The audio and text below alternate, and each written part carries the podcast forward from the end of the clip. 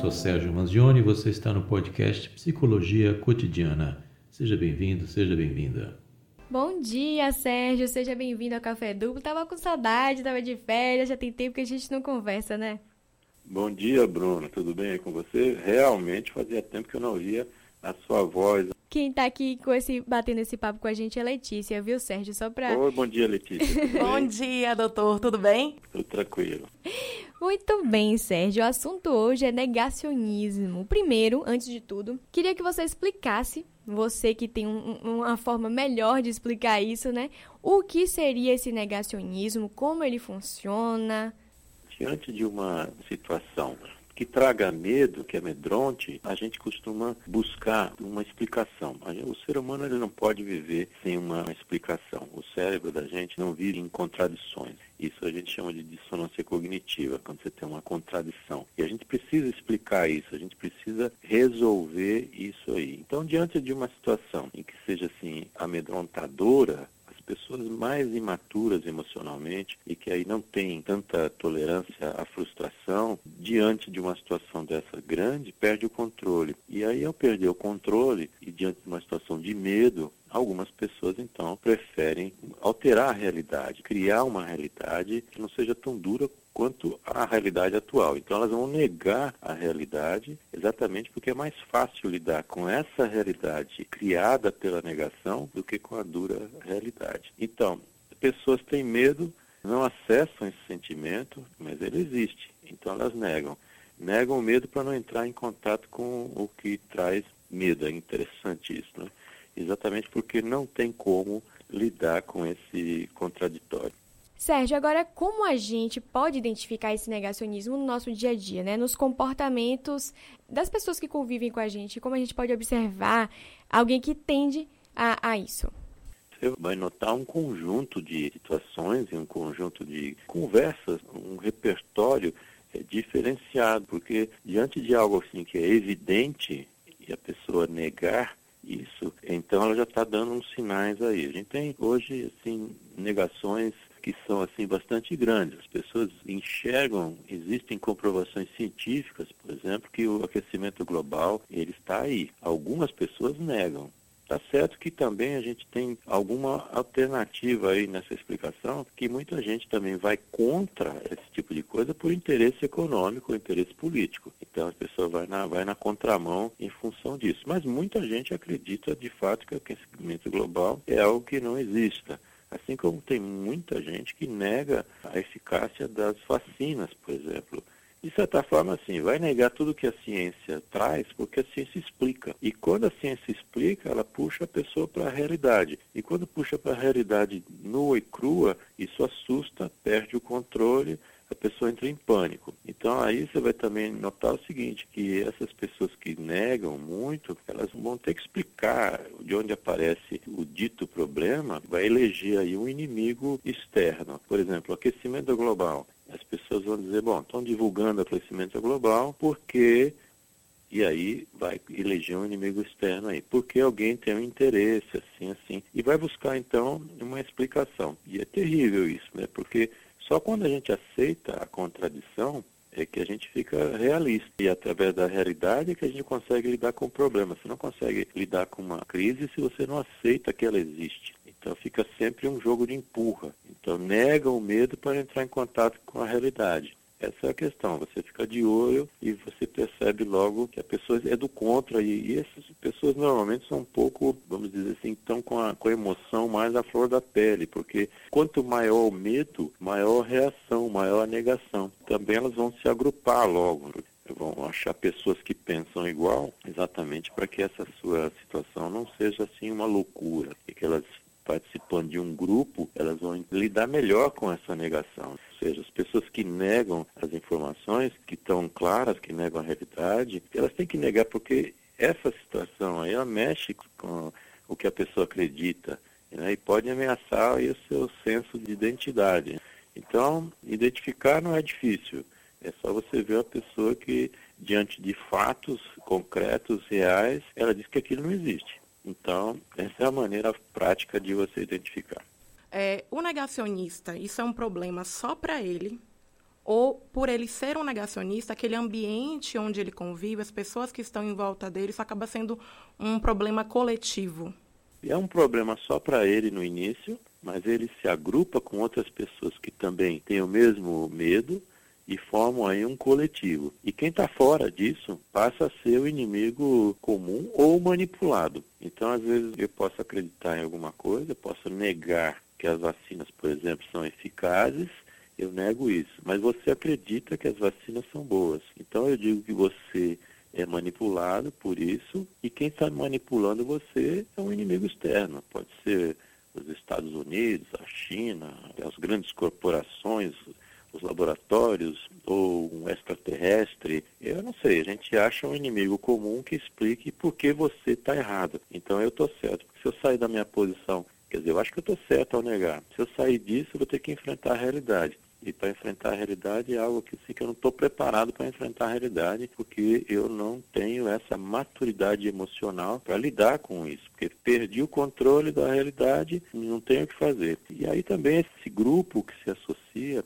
ele também vai ser contra tudo aquilo que possa trazer a realidade à tona. Por isso que a gente vê sempre nesses casos que eu estou falando assim, aquecimento global, vacina, coisas que a ciência explica. Então, esse grupo acha um inimigo comum aquele que traz também o problema. Por exemplo, a imprensa que mostra a realidade, essa imprensa não é boa, ela não presta. Hoje em dia se fala imprensa lixo, porque as pessoas não querem enfrentar a realidade. Então, quando a imprensa traz e mostra algo que está ocorrendo, então ela faz parte de uma conspiração, faz parte de algo assim muito maior. É como se você pegar a seguinte situação.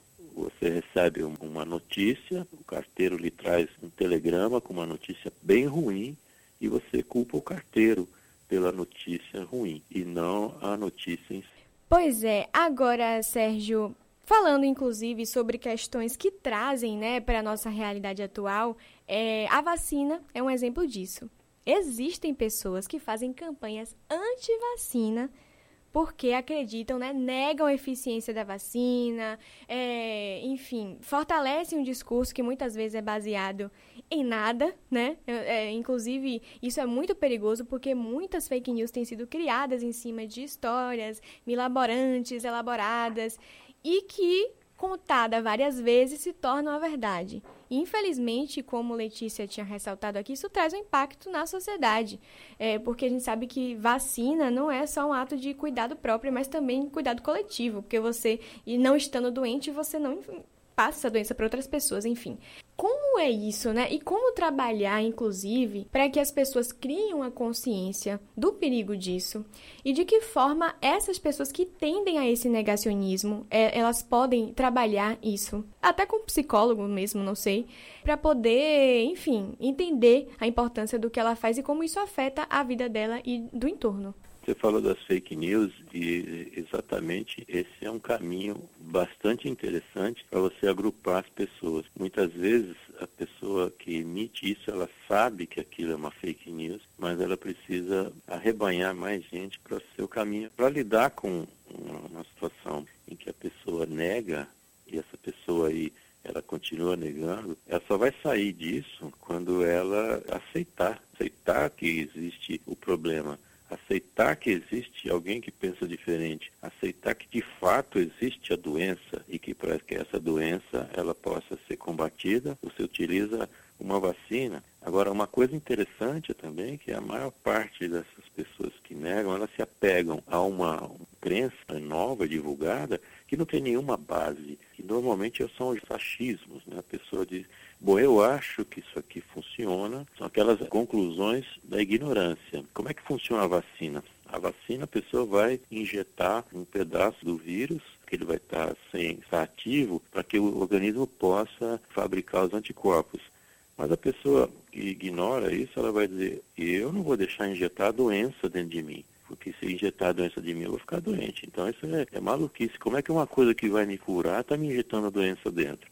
Às vezes não dá para conversar com, a pessoa que está negando, porque ela não tem nem base para você poder conversar. Ela nega porque nega, é o achismo, é assim porque é assim, então fulano é assim.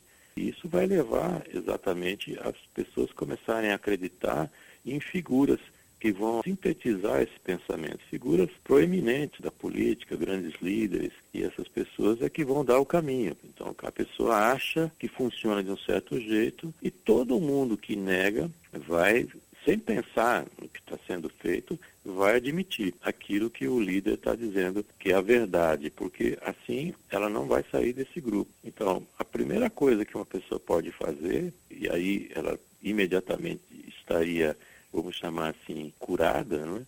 ela aceitar a realidade como ela, como ela é. Isso tem acontecido muitas vezes quando uma pessoa, por exemplo, a doença entra, integra o núcleo familiar da pessoa, aí ela começa a mudar de ideia. Porque também o que acontece assim, você tem aquecimento global. Onde é que está esse aquecimento global? As pessoas não conseguem subjetivar isso, tem que ser uma coisa concreta. Cadê o crescimento global? Ah, mas está muito mais quente. Quem disse que está quente? Quem está fazendo esse estudo? Esse estudo tem algum tipo de situação que é, é conspiratória. Então as pessoas negam porque isso está grande demais ou está distante demais. A própria essa pandemia que a gente vive hoje, ela passou a ser muito mais encarada como real porque ela começou a atingir primeiro assim proporções geográficas enormes e começou também a pegar pessoas que são ricas, pessoas formadores de opinião. E aí você começa a dizer, bom, a doença está perto, mas enquanto essa doença não estiver tão perto que você possa ver que aquilo é verdade, mesmo assim, você pode negar. Então, tem muita gente que tem a doença e diz assim, tá vendo, essa doença não é nada, eu sobrevivi, tá vendo que não é nada? Eu tomei um chá de camomila e fiquei bem, tá vendo? Eu comi um tomate verde, pronto, está tudo resolvido, tá vendo que isso não é nada? Porque a pessoa é tão fraca, ela é tão imatura emocionalmente, que ela tem que toda hora mostrar para o mundo e para si mesma que ela é forte. E ela vai ser forte combatendo algo gigante. Nada como uma pandemia para você se mostrar forte, maravilhosamente, um super-herói, quando você diz isso aí não existe. Então, é negar para sobreviver emocionalmente. Não é uma situação fácil, porque ela pula de uma coisa para outra. Está negando hoje isso, então você explica isso aqui, ótimo, ela vai negar outra coisa ali, porque a negação é só uma manifestação da sua imaturidade emocional para lidar com a realidade. Sérgio, queria agradecer, muito obrigada pela sua presença aqui.